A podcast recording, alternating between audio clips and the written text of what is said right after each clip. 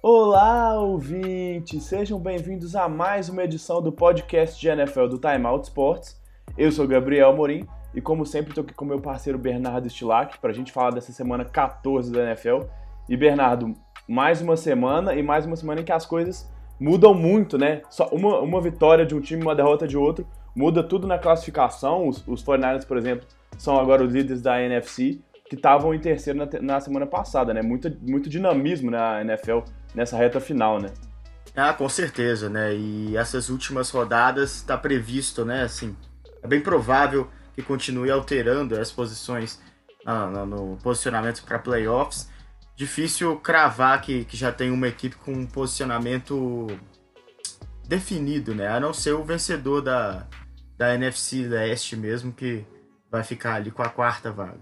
Exatamente. Vai ser um dos nossos assuntos mais para frente no programa, mas só antes da gente começar, vale lembrar que né, você pode encontrar o nosso podcast em qualquer uma dessas plataformas digitais, seja Spotify, todas elas.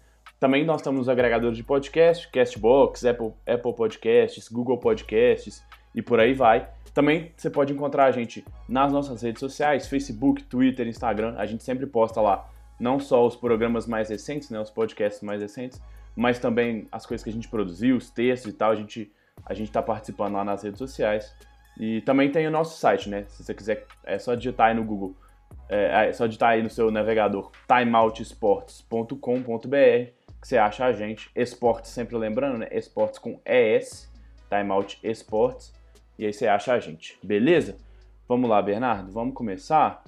E a primeira, o primeiro assunto que a gente queria trazer aqui para esse programa dessa semana é o seguinte: os, os Seahawks, né, na semana passada, estavam liderando a divisão, tinha acabado de, de conseguir conquistar essa liderança e estavam num momento positivo. Mas mesmo nos últimos jogos, conseguindo vitórias, o Russell Wilson já não estava atuando naquele mesmo nível que ele estava atuando de MVP das primeiras, sei lá, 10, 11 rodadas, em que ele estava carregando o piano mesmo. Né? O time até teve um, uma melhora da, da, do, de produção da defesa e isso ajudou bastante o time.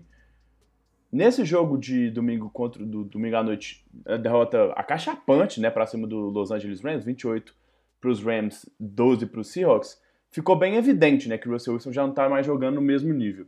E aí o que eu queria saber era assim, quem você acha ou quais peças você acha que são os principais responsáveis por essa queda de rendimento do Russell Wilson?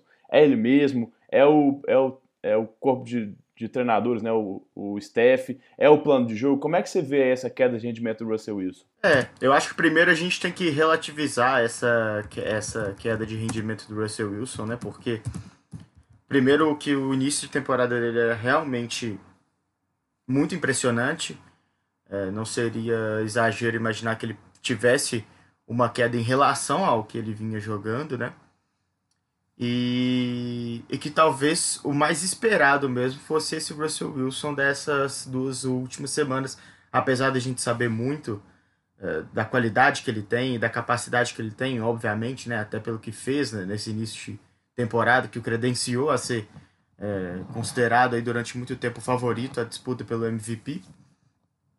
Ele está num ataque bastante complicado, né? Assim, eu acho que o, o, o Brian Schottenheimer, né, que é o coordenador ofensivo da equipe de Seattle, ele tem muitos problemas com chamadas de jogadas. Eu acho que o Seattle tem dificuldades em progredir assim no jogo, em utilizar melhor as peças que tem, que já não são muito boas, né? É, é, a gente ficava muito impressionado com alguns jogos dos, dos recebedores de Seattle que parecem agora ter voltado à média normal deles. O Russell Wilson tem lidado com muitos drops também ao longo da, uhum. da, dessas últimas semanas. Uh, nesse jogo contra os Rams também foi um problema, né? Voltou a ser um problema. Então, e, e, além de tudo, né, vai chegando um certo momento da temporada em que os ataques começam a ser desvendados, né, e vão conseguindo se encontrar formas mais claras, né, para poder parar os ataques. E o caso do ataque de Seattle não era nem um ataque tão dinâmico a ponto de que era muito difícil de descobrir como, como pará-lo. e, e justamente por conta dessa falta de dinamismo, é, eles não conseguiram até aqui demonstrar uma resposta, uma reação a essa melhora das defesas contra Seattle. E, então, acho que o grande ponto veio mesmo nessa derrota contra os Rams. Né? Até então, o time estava é, não jogando tão bem e o Russell Wilson não estava fazendo grandes apresentações como antes vinha fazendo. Mas o time estava conseguindo as vitórias. Mas essa derrota para os Rams ela coloca realmente um, um, ponto de interrogação na cabeça do torcedor do Seattle e na cabeça de quem acompanha a NFL, né? Porque parece ter sido realmente é, 100% efetivo o plano de jogo contra, contra esse Hawks, que não teve resposta, né? nem defensiva, nem ofensiva ao jogo do, dos Los Angeles Rams. É, acho que regressão à média, né? Um pouco do que você falou, assim, tirando, né? Fazendo uma leitura do que você falou, regressão à média, assim, é o mais esperado, o mais provável, né? Que tá para resumir esse momento do, do Russell Wilson. Como você falou, o nível que ele estava atuando e principalmente a, né, a efetividade que ele estava tendo pelo pouco número é, relativo de, de, tentativas de passe que ele tinha, é, não dava para não, não, era esperado que isso fosse continuar durante toda a temporada, né, que, se fosse, que ele fosse conseguir manter esse nível de rendimento sem cair um momento ou outro, né? Ele, como você disse, não está jogando mal, é, precisa sempre colocar isso em perspectiva, mas acho até engraçado porque na semana passada a gente destacou bastante a importância que o Rashad Penny estava tendo, né, depois de ter voltado de lesão. Nas duas últimas semanas ele carregou, ele carregou muito a bola e foi muito importante para diversificar o ataque terrestre de Seattle, que a gente sabe que é o, a força motriz, ou pelo menos o, o, a primeira faísca desse plano de jogo do ataque, vamos dizer assim, né? É por onde o plano de ataque começa, por onde o Brian Schottenheimer desenha o ataque dele, né? E aí ele se machucou na primeira participação dele no jogo, né? Acho que isso pesou um pouquinho também, porque ele é um cara que consegue ser um pouco mais dinâmico do que o Chris Carson e, e gerar uma alternativa, né? Tanto descansando o Chris Carson para deixar ele um pouquinho mais é, recuperado para as vezes que ele entrar em campo, mas também porque é um cara que consegue fazer corridas um pouco mais laterais, consegue receber passes melhor. Então acho que isso fez falta também. Não acho que foi só por isso que o Russell Wilson não foi bem. Mas nesse jogo realmente ficou bem claro que, que o Russell Wilson não ia conseguir manter aquele nível né, espetacular que ele estava mantendo. E de novo, sem, sem deixar é, sem, sem que isso queira dizer que ele está jogando mal, né? Nessa partida, ele, nessa partida em especial, acho que ele foi mal, mas como o time todo, assim, pior partida de Seattle para mim. Mas se eu tivesse que apontar alguém, é essa coisa do plano de jogo ser muito focado nos, nos corredores e não dar tantas oportunidades para ele. Então isso acaba limitando um pouco né, esse espaço que ele tem para jogar. E aí nesse jogo, por exemplo, ele até lançou mais a bola, mais até do que o Jared Goff, mas aí já foi uma situação muito mais de desespero do que realmente de planejamento, né? Então acho que isso pesa um pouco. Exato, né? Eu acho que a capacidade de talento e criatividade que a equipe ofensiva de Seattle tem para desenvolver é, o plano de jogo, ela é muito inferior à capacidade que o Russell Wilson tem de desempenhar ele, né? Assim, então ele acaba ficando refém de, de do próprio talento e muitas oportunidades. E isso não vinha sendo um problema. Uhum para o time do Seahawks Sim. na temporada até aqui, mas nesse jogo específico foi, né? Tem essa questão do jogo terrestre que você lembrou, é, mas o Russell Wilson ele sofreu cinco sacks nessa partida, né? E é. Ele vem sendo punido por uma das características que mais foi marcante para ele nessa temporada até aqui, que era a capacidade de estender algumas jogadas e no improviso mesmo tirar é, o coelho da cartola e fazer lançamentos longos, né? Na, baseado na capacidade de improviso de seus recebedores, principalmente o Tyler Lockett, que foi a grande é, é o grande a conexão dele com, com o corpo de recebedores. Mas nesse jogo específico, esse foi um, um problema para o Russell Wilson, acabou sendo sacado cinco vezes, é, é, segurou a bola às vezes até demais. Não sei até que ponto né, a falta do jogo terrestre, que vinha sendo muito importante, afeta também é, a capacidade que os recebedores, a capacidade e, a, e o entrosamento que esses recebedores têm que ter com o Russell Wilson, que estavam sendo obrigados a ter no início da, da temporada, né, quando também não estava conseguindo ativar o jogo terrestre e o Russell Wilson estava sendo obrigado a ganhar algumas jogadas fora do que vinha sendo planejado e que depois de algumas semanas com o time conseguindo conectar o jogo terrestre e as jogadas acabaram ficando mais dentro do que era é, esperado, e esses caras perderam um pouco também a capacidade de encontrar espaços e, e se adequar a esse talento do Russell Wilson. Mas o fato é que esses cinco sacks, é, alguns deles e alguns apressamentos de passe também, eles foram muito cruciais para o mau desempenho do Russell Wilson, que acabou com 245 jardas é, e sem nenhum touchdown, né? E, e, mesmo assim o Seahawks foi só para uhum. red zone apenas duas vezes no jogo, então é, é um número pequeno, né? Pois é. É, não, e só para fechar com duas coisas que, enquanto estava falando, eu fui lembrando, assim, é, a primeira é que a gente sempre ressalta né, o quão é, positivamente, né, caras como Russell Wilson ou Deshaun Watson, quando eles conseguem né, estender jogadas no pocket, que isso muitas vezes tira é, jogadas positivas de, de, de, lances que já estavam praticamente mortos, né, mas também precisa ser é, ponderado o outro lado, né, porque às vezes os caras acabam segurando a bola demais e isso gera sexo por eles mesmos, né. O próprio Deshaun Watson nessa temporada, no jogo contra contra o Baltimore Ravens, ele foi culpado por vários sacks né, que ele sofreu. Porque tentava segurar demais a bola, começou a ficar nervoso e aí queria resolver de qualquer jeito e acabava sofrendo sacks. A gente vê isso com o Russell Wilson. Acho que a cada momento da temporada, a cada temporada, né, a cada temporada na carreira dele, melhor dizendo, ele tem é, sido mais é, seguro com relação a isso e, e se arriscando menos, mas de vez em quando a gente vê, né? E acho que esse jogo por tudo que estava envolvendo, essa coisa de o time estar tá perdendo, ele acaba tentando, né, o quarterback acaba, acaba, tentando resolver de qualquer jeito. Acho que isso ficou é, mais evidente ou mais claro na, na, na quão negativamente isso acabou afetando é, o jogo de Seattle. E bom, a outra coisa que você falou, você estava falando do Tyler Lockett, eu lembrei, né? Ele tá machucado. E assim, desde que ele machucou, acho que no jogo contra São Francisco, né? Que ele nem jogou a, a prorrogação, ele não tem jogado no mesmo nível. E isso com certeza faz muita diferença, né? Ele, como você falou, ele é o principal alvo e quando o cara não tá 100%, o Russell Wilson não pode usá-lo como aquela válvula de escape, né, como ele sempre usou. Então acho que isso pesa também para essa queda de rendimento. Foi, foi bem casado assim, talvez o melhor jogo, né, o último jogo de grande nível assim do Russell Wilson tenha sido contra o São Francisco. E daí para frente ele já não atuou mais no, no, mesmo nível, né? E coincide com essa lesão do Tyler Lockett. É, até porque a, o grande mérito dele, né, antes da, da lesão, exigia muito do físico dele, que era às vezes alterar rotas e, e mudar uhum. mesmo o andamento da jogada quando ele percebia que o Russell Wilson ia estender e que a primeira rota dele estava sendo bem marcada, né? Isso além de inteligência, entrosamento, exige muito fisicamente do jogador, que precisa claro.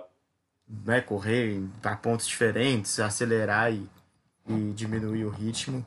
É, isso é um problema, mas assim, é, só mostra né, pra gente que o corpo de recebedores de Seattle realmente é, é uma questão que precisa ser melhor trabalhada para esse time nas próximas temporadas, né? Porque o próprio Tyler Lockett, por melhor que estivesse jogando, não é um dos grandes recebedores da NFL. E, e ainda assim. Não tá naquele primeiro patamar. Pois é, né? e ainda assim você tem que ficar dependendo do cara é, mudar as rotas e, e fazer rotas por, por, conta própria, né? Então isso é muito pouco pro, para um time da NFL, o ataque precisa ser um pouco mais bem construído do que isso. É, eu acho que o DK Metcalf, em, em situações limitadas, em alguns aspectos, ele, ele é um bom jogador já, né? Acho que ele vai se desenvolver muito ainda. Mas ele não é exatamente um cara tão polido em rotas, apesar de ser muito bom, sei lá, em rotas mais verticais, em bolas mais contestadas, por causa do tamanho dele até, né? Mas ele não é aquele cara para substituir.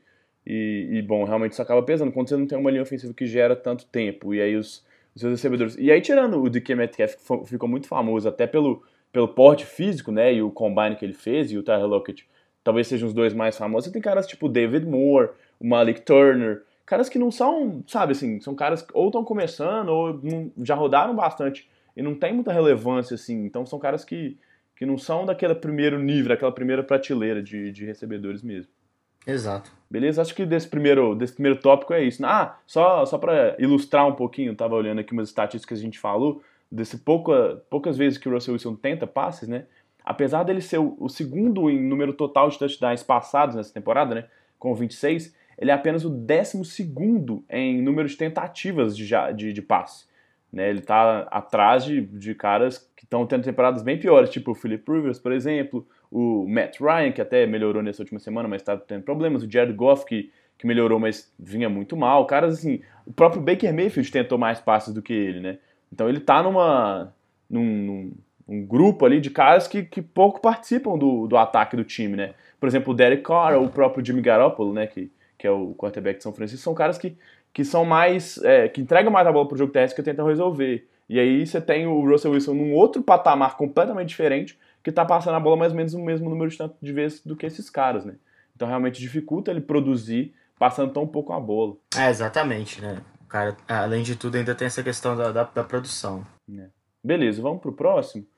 E, bom, vamos continuar por enquanto na NFC. Agora para falar, acabei de falar de, de Jim Garoppolo, né?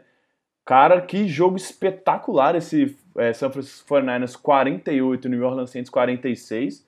E não tem nenhuma dúvida de que, que chamou mais ataque nesse jogo, né, chamou mais atenção, o ato falho, né? Mais atenção nesse jogo foram os ataques, né? E acho que vários aspectos chamam atenção, mas acho que eu queria primeiro te perguntar para a gente começar a analisar o jogo, né? E as duas equipes. Quem você acha que, que tá tendo uma temporada melhor como coordenador, como treinador, assim, principalmente como mente de ataque, né? O Sean Payton ou o Kyle Shanahan? Ah, essa é uma grande pergunta, porque a gente tem que levar algumas coisas em consideração, né? É, são duas mentes ofensivas, né? Mas eu acho que o trabalho que eles têm como head coach acaba exigindo que eles sejam mais do que isso. Uhum. É, esse é o primeiro ponto. O segundo ponto que pesa a favor do Sean Payton é o tempo que ele ficou sem o Drew Brees, né? Que era o que a gente sempre falou aqui no podcast, que colocava ele na briga é, pelo prêmio de melhor técnico do ano por conta das vitórias que o Saints do, de ter ficado invicto, né, com o Terry Bridgewater. E pelo lado dos 49ers, né, pesa pro lado do Kyle Shanahan o fato de que o Garópolo nunca foi o Drew Brees, né? No sentido de uhum.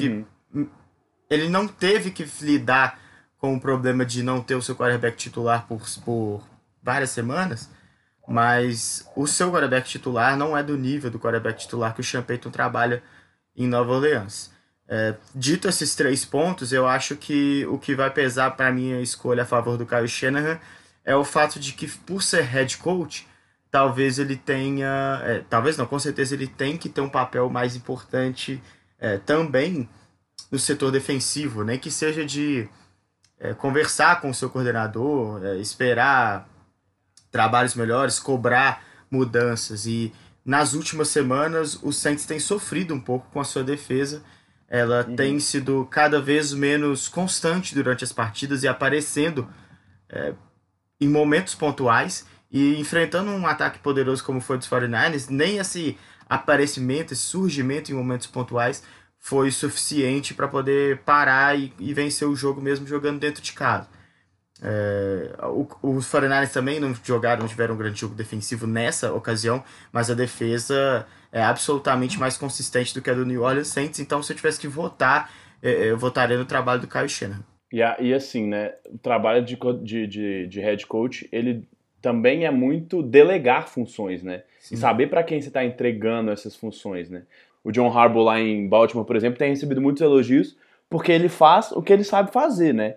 Como um comandante de time, um cara que entende muito, muito experiente, que entende muito também de special teams, né? Que é a formação que ele teve lá em Filadélfia. Mas ele, por exemplo, colocou caras que tinham uma formação que, que ofensiva, por exemplo, que saberia como estar melhor o que o Lamar Jackson tem para oferecer e está conseguindo dar certo colocou a defesa na mão de caras que entendem muito de um time focado numa secundária forte. E o time tem crescido a cada semana, essa defesa tem sido cada vez mais efetiva sem ter pass rushers de, de grande nível, assim, né? Então, realmente, acho que delegar funções é muito importante. Talvez o Shanahan tenha chamado muito a minha atenção por isso, assim. Acho que ele tem conseguido melhorar a produção do Garópolo. Acho que não, né, não, né, não é aquela uma crescente linear sempre, né? A temporada é sempre feita de momentos um pouco mais altos e um pouco mais baixos. Mas se a gente vê o Jimmy Garoppolo hoje, né, depois da 14 semana, da 14 rodada, ele com certeza é melhor do que o Garoppolo da primeira semana. Então acho que isso pesa também. E, e no Drew Brees, até por ser o Drew Brees, né, é difícil você ter esse crescimento todo. Então acho que eu ficaria com o Shernan por isso também. Acho que eu gosto muito de, de que ele tem feito e o que ele tem feito não só como mente ofensiva, né, não só como um cara que coordena o ataque, mas como um cara que sabe colocar as pessoas certas nas posições certas para dirigir esse time. É, é isso mesmo. Eu acho que é isso que acaba pesando, né, o desempenho total final e, e não necessariamente por essa vitória, né, do contra o Saints que uhum. é, eu acho que diz muito, né, porque a gente comentou isso inclusive no último podcast falando sobre a derrota dos 49ers para os Baltimore Ravens, que tinha sido o segundo grande jogo que os 49ers enfrentavam e que acabava perdendo uma partida disputada por pouco, mas não conseguiu vencer esse grande jogo ainda. E, e essa grande vitória veio contra o Saints, jogando fora de casa, é, uhum. para poder tirar essa pulga atrás da nossa orelha. Né? Eu acho que definitivamente agora não tem mais o que se discutir em relação a esses times que estão no topo aí das duas, das duas conferências. Né? O Baltimore Ravens, sem dúvida nenhuma, porque venceu os seus confrontos importantes.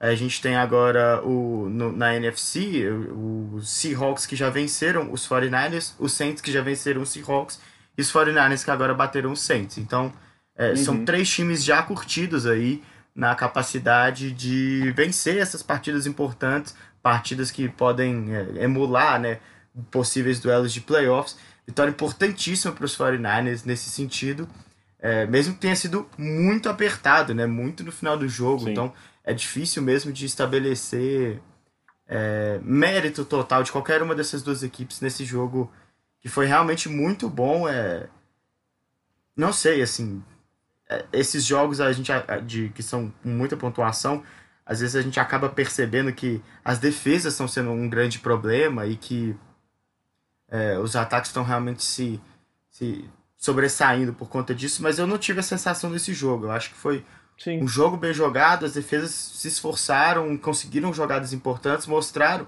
em determinados momentos que tem muito talento e que é, se o ataque abaixasse um pouco o ritmo, elas poderiam dominar o jogo e tomar conta, mas os ataques tiveram respostas ainda mais eficientes e conseguiram sair do, do campo né, com pontuação bem alta das duas equipes, 48 e 46, no último segundo, né, os 49ers fazendo o field uhum. goal da vitória a minha sensação vendo o jogo, né, foi exatamente igual à sua, assim. Para mim é muito mais mérito dos ataques, né? E acho que, olha, que mérito, né? Eu, eu, gostei demais, assim. Acho que poucos times atuaram tão bem contra esses dois times atuaram no ataque nessa mesma partida, né? E isso, obviamente, gerou essa pontuação tão alta. Então, é, a gente tem alguns nomes, né? Por exemplo, o Apple, a gente já falou muito na semana passada como ele foi queimado, quantas faltas ele cometeu e tal. De novo, ele foi mal. Uhum mas é, eu via muito mais assim os ataques que eram tão criativos que as, uh, as defesas não tinham muita resposta.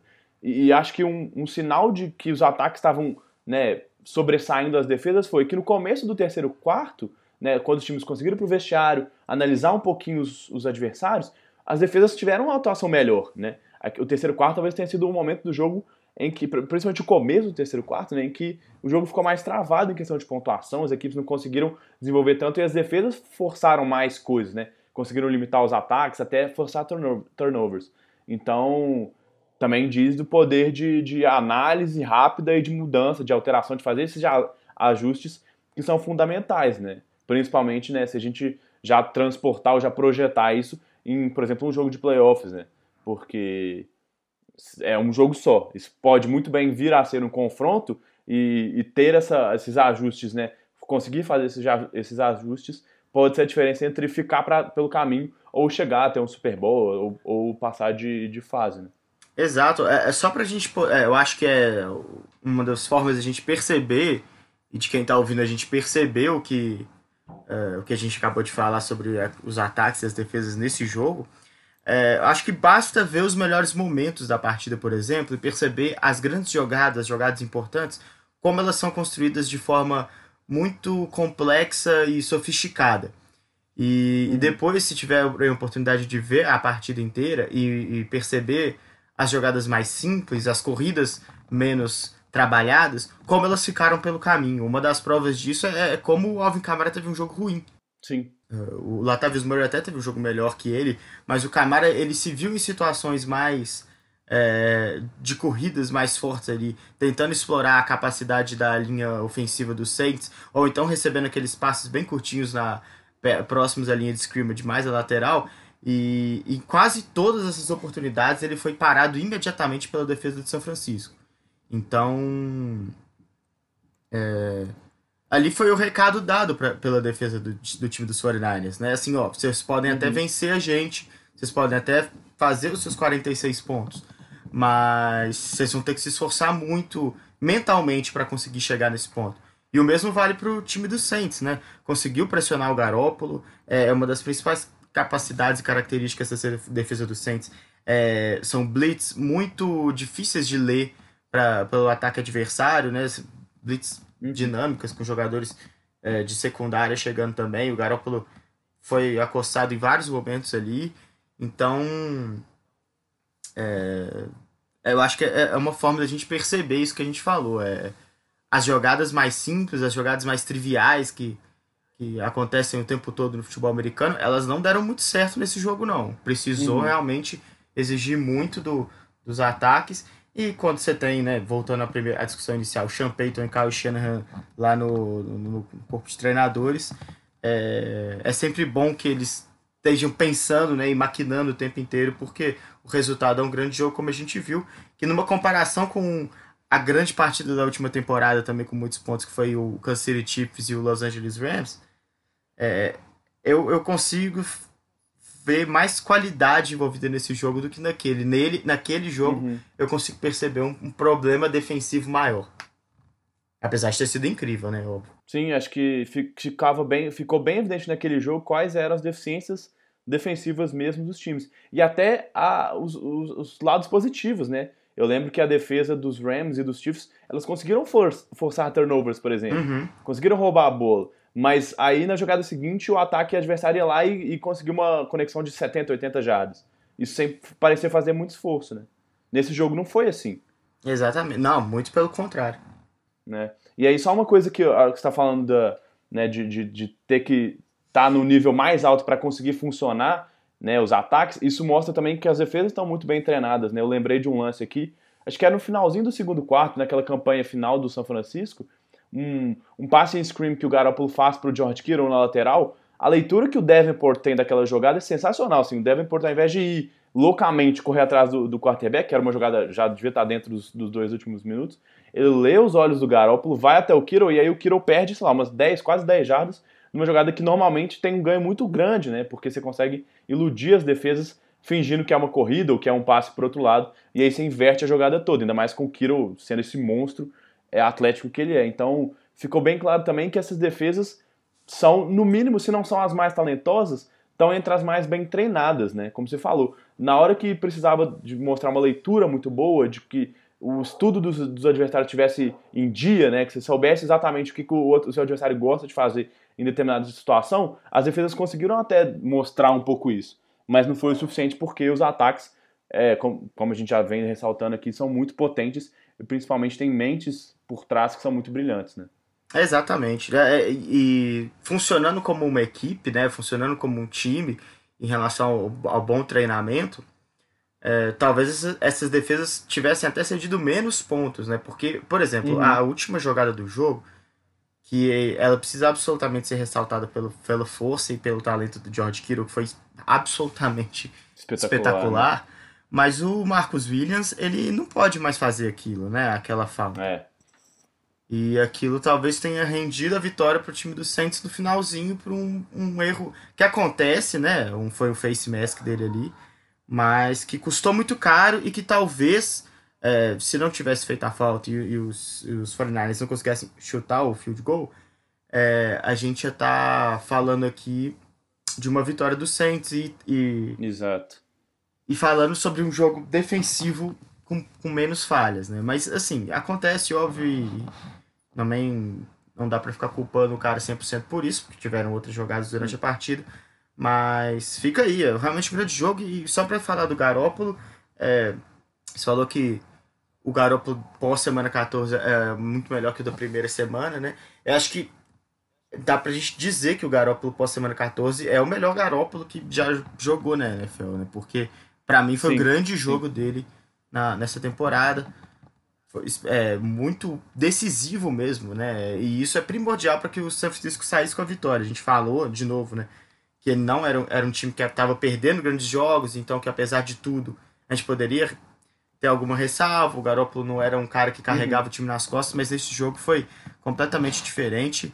E destaque também para a grande troca da temporada até aqui, que é o Emmanuel Sanders. É, acho que não tem nem muita discussão, né? Não, ele realmente é, se transformou na arma principal e lançou até passe para touchdown no jogo de uhum. domingo, né?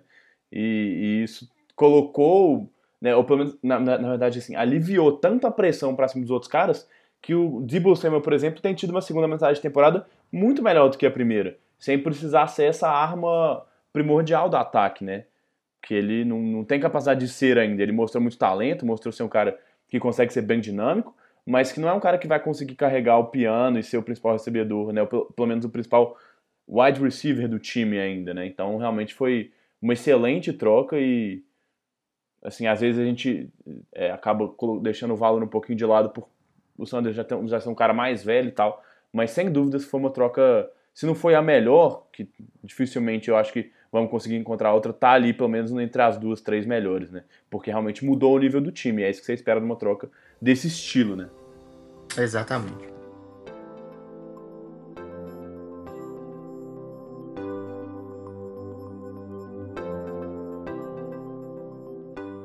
Beleza, vamos pro próximo aqui. O último tema que eu, que eu queria, que a gente queria, combinou de passar aqui é, para a gente abordar um pouquinho mais da NFC tem a ver com essa divisão leste, né? A gente viu o Philadelphia conseguindo uma virada até inesperada nesse jogo de segunda-feira à noite, né? Uhum. Eu, por exemplo, é, quando começou o terceiro quarto e aí ficava out de um lado para out do outro, eu fui dormir e falei, ah, qualquer coisa amanhã eu revejo esse, esse, jogo. Acabei acordando e vendo a vitória dos Eagles e tive que ir lá ver como é que isso foi, né? Acho que nesse, nesse final de jogo aí, principalmente da metade do, do terceiro quarto para frente, o Philadelphia melhorou bastante no ataque, né? Mas são duas equipes que têm mais derrotas do que vitórias nesse, momento da temporada. E uma das duas equipes, inevitavelmente, vai até os playoffs, né? Então a, a questão volta muito, né? Fica muito latente a questão de classificação para os playoffs, né? E aí o que eu queria te perguntar é isso. Você acha que é mais justo a gente ter, por conta de toda essa construção e dessas rivalidades, a gente sempre ter um campeão de divisão como garantido nos playoffs e mais, garantido com mando de campo nos playoffs? Ou não? O mais justo seria a gente colocar, pega as duas conferências e ranqueia os seis primeiros, e aí o mando de campo e os confrontos são definidos a partir do ranking de vitórias, né? Independente de, de qual divisão os times estão. Pois é, essa é uma discussão que, que acho que nunca vai parar de existir, porque no momento que a gente vê uhum. que os Rams que estão 8-5 e os Chicago Bears que estão 7-6 não vão, não estão indo para os playoffs e, e tem uma vida bastante complicada para conseguir conquistar seus objetivos enquanto Eagles e Cowboys estão lá 6-7, né, muito oscilantes durante a temporada, é, com grandes com chance, um dos dois vai acabar chegando, né, na, na pós-temporada, uhum. essa discussão ela acaba voltando à tona. É, mas eu acho válida a discussão sobre o sobre o mando de campo. É, acho que não precisa ser necessariamente, né? Acaba é, eu acho mais interessante premiar quem teve uma melhor campanha mesmo. Sim. É, até porque no Wild Card, né, se o time tá com uma melhor campanha de um líder de divisão no Wild Card, significa que a divisão dele é muito complicada. Porque o, vencedor, uhum. o grande vencedor, o, o campeão de divisão, realmente é um time muito bom que tem um, que tem um retrospecto suficiente para poder ter um segundo time da própria divisão melhor do que o outro time que ficou na primeira colocação. Mas do jeito que a NFL é desenhada hoje, e eu acho que é desenhada de uma forma bem é, é muito bem estruturada, eu, eu vejo que a discussão sobre não ter um, um, um campeão de divisão, só ser os 12 melhores times, é totalmente inviável. É uma discussão parecida Sim. com o que a gente tem na NBA, por exemplo, quando fala-se sobre uhum. é, acabar né, com a divisão leste-oeste e simplesmente classificar os 16 melhores times. E na NBA é quase impossível, é logisticamente impossível pelo tamanho da temporada, 82 jogos, né? E pelas viagens que os times teriam que fazer, porque do jeito que tá seria injusto, uma vez que os times do uhum. leste jogam muito mais entre os times do leste do que contra os times do oeste, que em tese seriam mais fortes, então algum bom time do oeste acabaria perdendo a vaga por ter um retrospecto pior. E acho que até você falou da logística, a logística nos próprios playoffs, né? Na NFL isso é mais viável porque é um confronto só, né? Cada fase tem um jogo só. Na NBA você tem séries de melhor de sete. Uhum. Então como é que você vai fazer um, um time, por exemplo, é, se você mantém as equipes se enfrentando em, entre conferências, né, até chegar na final, você limita o, o, tamanho do deslocamento que as equipes têm. Porque se você tiver que viajar e a cada três dias você ir de uma costa a outra da, dos Estados Unidos para jogar de novo, isso acaba claramente prejudicando o nível técnico, porque fisicamente os caras não vão estar no melhor, na melhor forma. Né? Não, sem dúvida, né? É, tem sempre que lembrar disso, né? É um país muito grande territorialmente. E que não tem a concentração, desculpa de novo te interromper, mas que não tem, por exemplo, a concentração que a gente vê aqui no Brasil, né? Se a gente pegar o exemplo da, da Série A do brasileiro, a grande maioria dos times estão no, no, no Sudeste e no Sul. Exatamente. É, não, exatamente. E, e, e, mais do que isso ainda, né? Tem uma tem uma variação, uma rotatividade de times que vão para os playoffs, que estão em boa fase, absolutamente maior. Então, uhum, não dá uhum. para falar, por exemplo, que, por exemplo, tem até uma certa concentração ali no Nordeste dos Estados Unidos, os times de Boston, Nova York, na, da, da uhum. Pensilvânia, uhum. mas esses times não necessariamente estão bem sempre, né? Então, é, não significa que eles vão se enfrentar sempre nos playoffs. É, e os Patriots hoje em dia são a grande dinastia, mas durante décadas da NFL eles foram um time completamente irrelevante. E a gente tinha Miami Dolphins, por exemplo, como uma franquia muito mais vitoriosa. Uhum, sem dúvida. É, então, assim, só para poder terminar de responder e, e aí é, elucidar um, um, pouco melhor essa discussão, que é, por exemplo, o Dallas Cowboys, por pior que seja a campanha dele agora, ele vai enfrentar muito mais os times dentro da sua própria divisão ele vai ter dois jogos contra cada um dos times da sua própria divisão do que contra qualquer outro time que ele vai enfrentar num calendário que é montado para poder pegar o maior o número maior de divisões possíveis, o time uhum. maior número de times de divisões diferentes possíveis, né, uhum. para poder equilibrar esse, esse, esses confrontos, justamente por isso.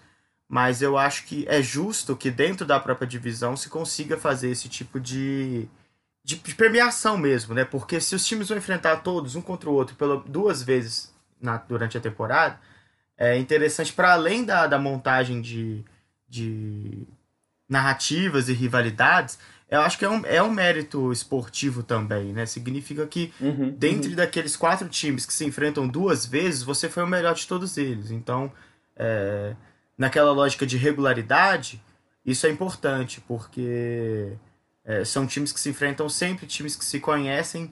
Você sabe que é mais é muito importante, talvez, é muito mais importante para um time conhecer muito bem o seu rival de divisão do que conhecer os outros times, porque conhecendo eles bem, você pode faturar aí é, seis é, vitórias na temporada. Uhum. Então, uhum.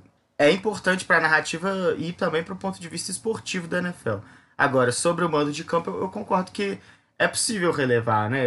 Por exemplo, os, Seahawks Sim. e os Vikings hoje, que são os Wildcards, têm campanha 10-3 e 9-4, respectivamente. E os Cowboys têm campanha 6-7, né? Não faz sentido que eles fossem jogar em casa contra uma dessas duas aqui. É, muito provavelmente eles não vão chegar nem no número de vitórias que o próprio Minnesota Vikings já tem hoje, né? Pois é. Que, que, é, o, que é o último time classificado, né? Seria o sexto cabeça de chave. Exatamente. E essa briga aí pela NFC East vai promete ser modorrenta até o final, né? Sim. Sim, porque, né, o que eu falei, o, o Philadelphia melhorou bastante no, do terceiro quarto para frente do jogo, mas antes disso era um jogo terrível a ponto do Eli Manning, que parecia que já estava completamente fora da liga, ter, né, ter jogado como titular por causa, por causa de uma lesão do Daniel Jones, tá tendo um grande jogo, né? Ele estava conseguindo queimar a secundária de Philadelphia.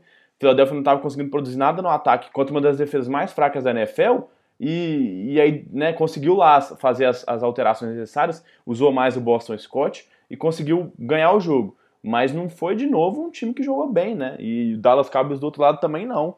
A gente tem visto uma queda vertiginosa de produção do Dallas Cowboys também. É, não, exatamente, né? O Dallas, em algum momento, a gente até chegou a ficar empolgado, né? Mas. Uhum. Eu acho que já perdeu completamente a capacidade de, de chamar atenção e, e, de estabelecer confiança mesmo, né? Que a gente assiste o jogo esperando alguma uhum. coisa. Uhum. Não, não deve render muito, inclusive nos playoffs.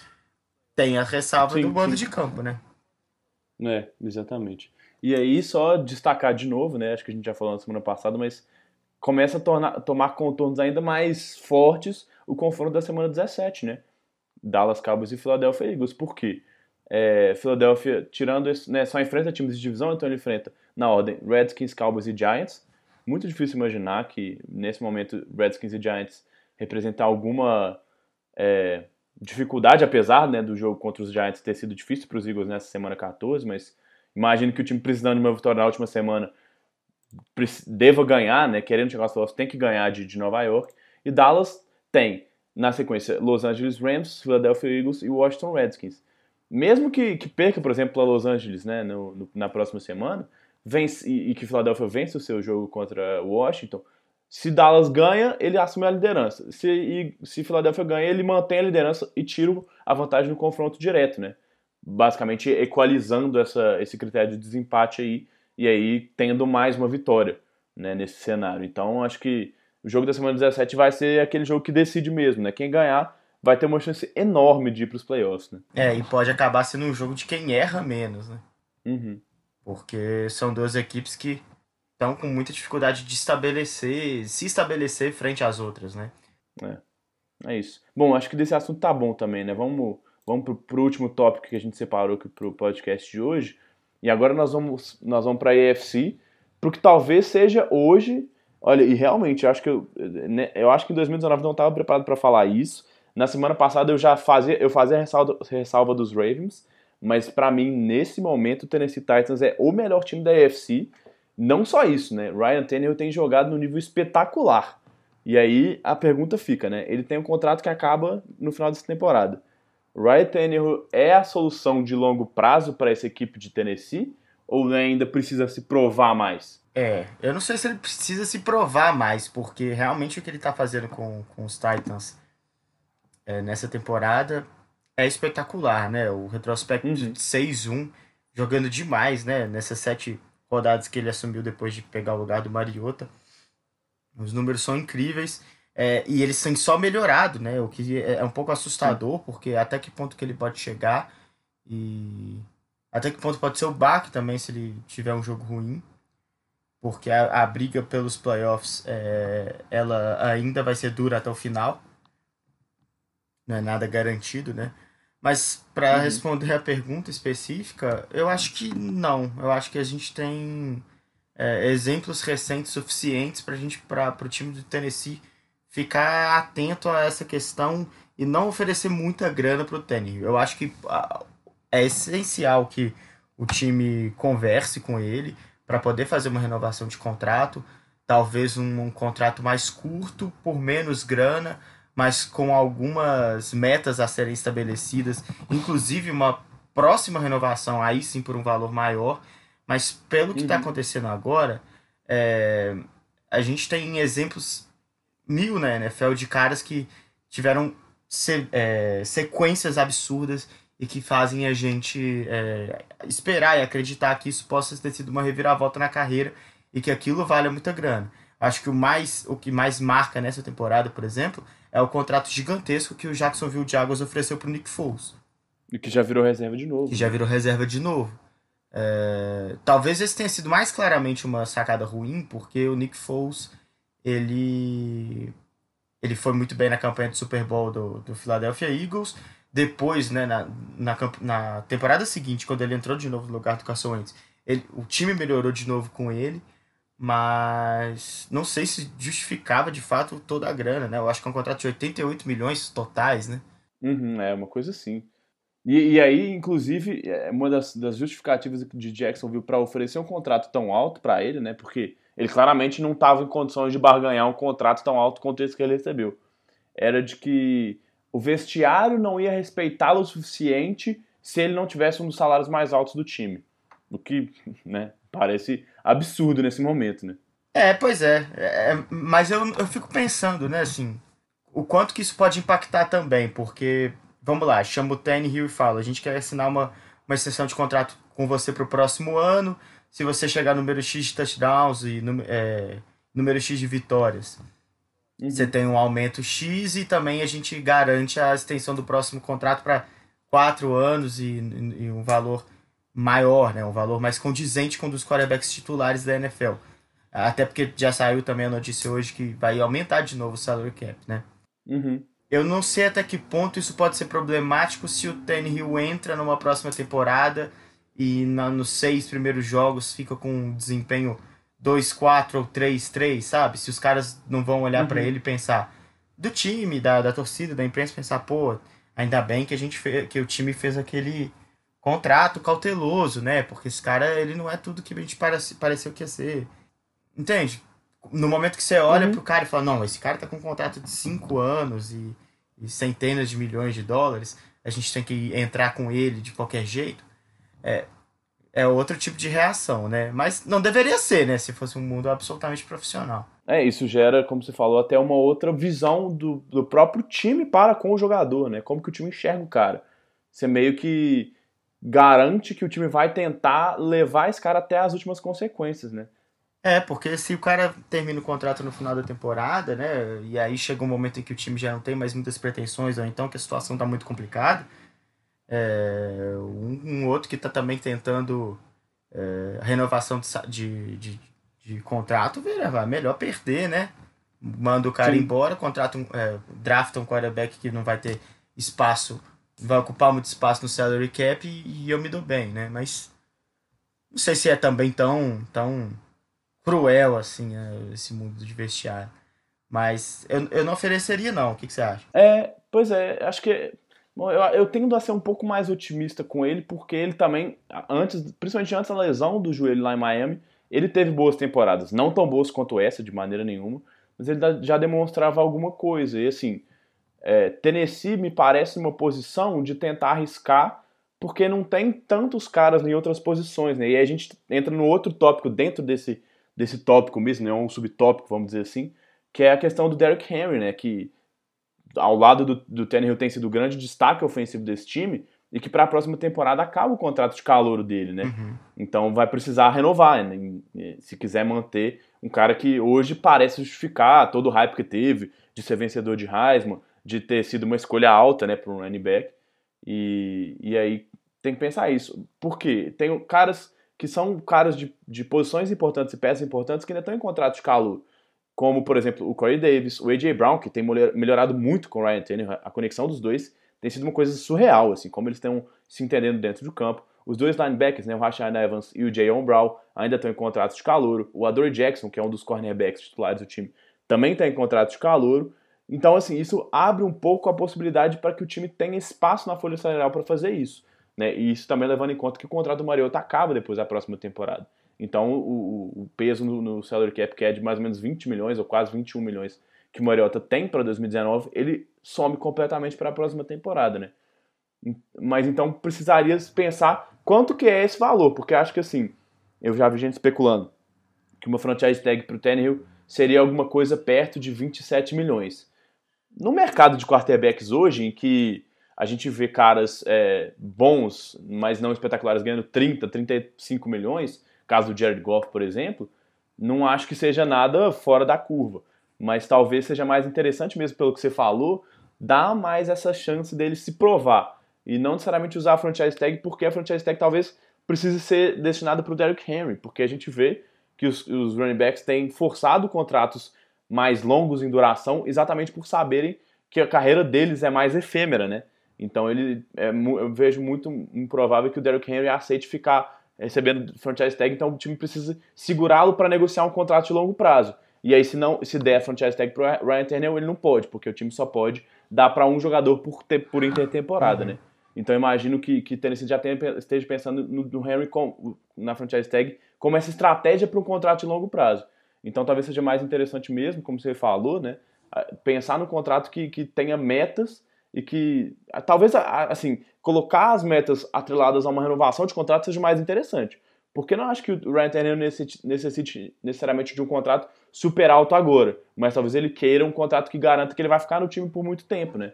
Então isso forçaria ele a jogar bem de novo para garantir um contrato, e aí um contrato de, sei lá, mais de 30 milhões de dólares. É, exato, é porque ele tem 31 anos, né? Ele é inclusive mais velho que o Nick uhum. Foles. Então, esse contrato de longa duração nesse momento da carreira é extremamente importante. Vai, de, vai depender muito do, de como. Se ele continuar jogando nesse nível até o final, né? E, e esse time classificar é. para os playoffs, porque é, invariavelmente ele vai também acabar recebendo ofertas de outras equipes, Sim. né? Então. A gente tem muitos times que vão ficar é, pendentes de quarterback, né? Fora os times que estão perdendo muito, que devem adereçar, esse, adereçar essa, essa posição no, no, draft, tem times que, que por exemplo, o, o, Los Angeles Chargers. Acho que a troca hoje do Philip Rivers pelo Ryan Tannehill nesse momento não tem nenhuma dúvida que o Tannehill tá produzindo melhor do que o, o Rivers, né? Seria excelente para Los Angeles. Exatamente, não dá para saber se o Big Ben vai continuar nos Steelers, né? Não dá para saber se o Tom Brady vai continuar se o Prescott vai renovar em Dallas ou não. Exato. Abriria também mais uma, mais uma vaga de time que não vai ter escolha alta para selecionar o quarterback, mas que, que tem time bom o suficiente para continuar brigando com um bom quarterback. Uhum.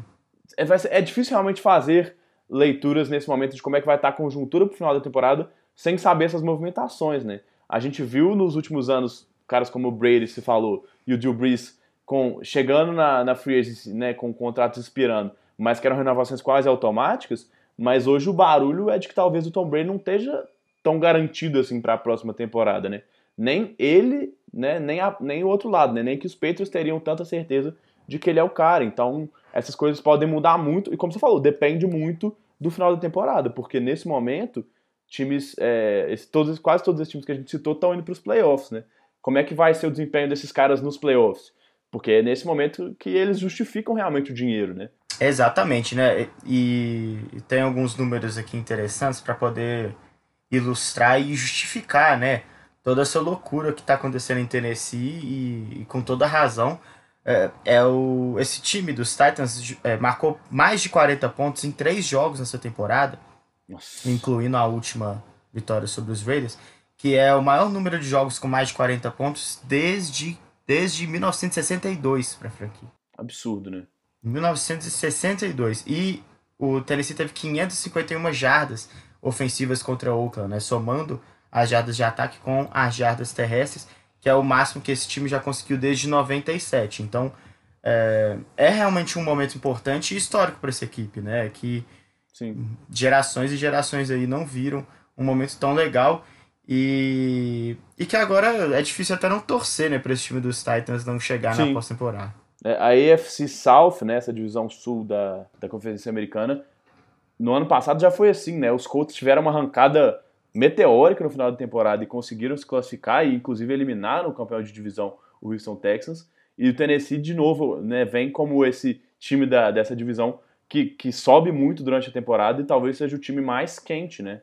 É o time, bom, não está entre os classificados nesse momento, mas eu, eu, não tenho a menor dúvida de que enfrentar Pittsburgh e Buffalo nesse momento é, é mais é, tranquilo, ou pelo menos os times ficariam mais animados, né, os adversários, do que pegar a Tennessee, por exemplo, né? Exato, e eu acho que isso, inclusive, é, ilustra a discussão que a gente estava tendo antes sobre a, é, a importância de ter o vencedor da divisão nos playoffs, porque vamos supor aí, por exemplo, que os, os Titans ainda jogam, né, contra, o, contra os Texans. Uhum. É a próxima rodada, né? Sema, é, semana que vem já. Supondo, por exemplo, que os Texans vençam esse jogo e os Steelers vençam o jogo deles e sigam vencendo até o final. O wild card seria formado pelo Buffalo Bills e pelo Pittsburgh Steelers, que teriam uma vitória a mais que o Tennessee Titans e ficaria fora dos playoffs.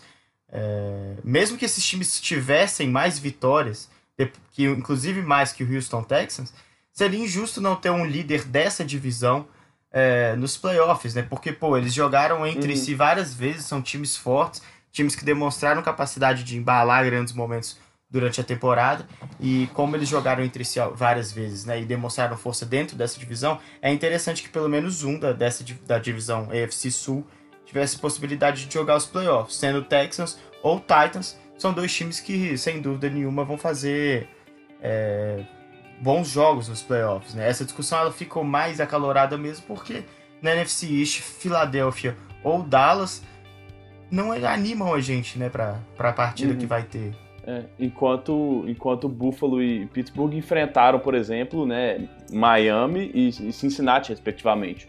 Duas das piores campanhas. Além de, de Buffalo ter enfrentado os Jets duas vezes também. Uhum. Então, realmente.